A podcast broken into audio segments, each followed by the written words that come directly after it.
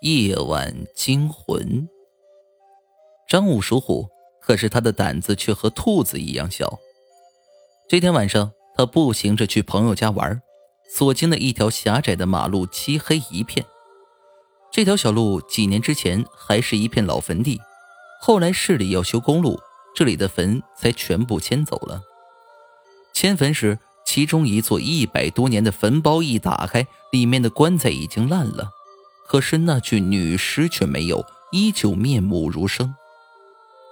张武在一个月黑风高的晚上，正好经过这里，就好奇的看了一眼。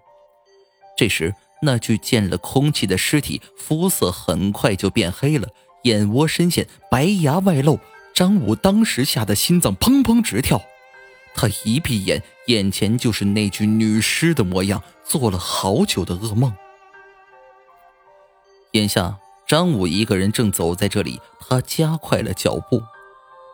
正在这时，左脚好像被什么东西给拉住了，在他低头的一瞬间，天上打了一个闪，借着这个闪的光亮，张武看见一个黑漆漆、臭烘烘的东西正在拉着自己的左脚。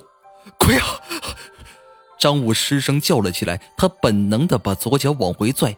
岂料那个东西拽得很紧，根本挣脱不了。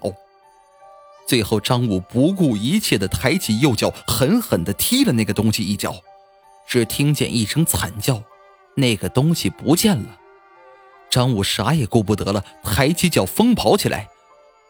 回到家之后，他才发现自己的脚脖子崴了，一会儿的功夫，那脚脖子就肿了起来。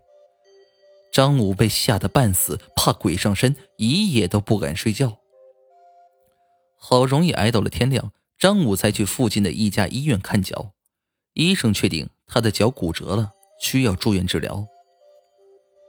张武的脚被打了厚厚的石膏后，被安排到一个病房，里面还有一个病友，一个女子在那里陪着他。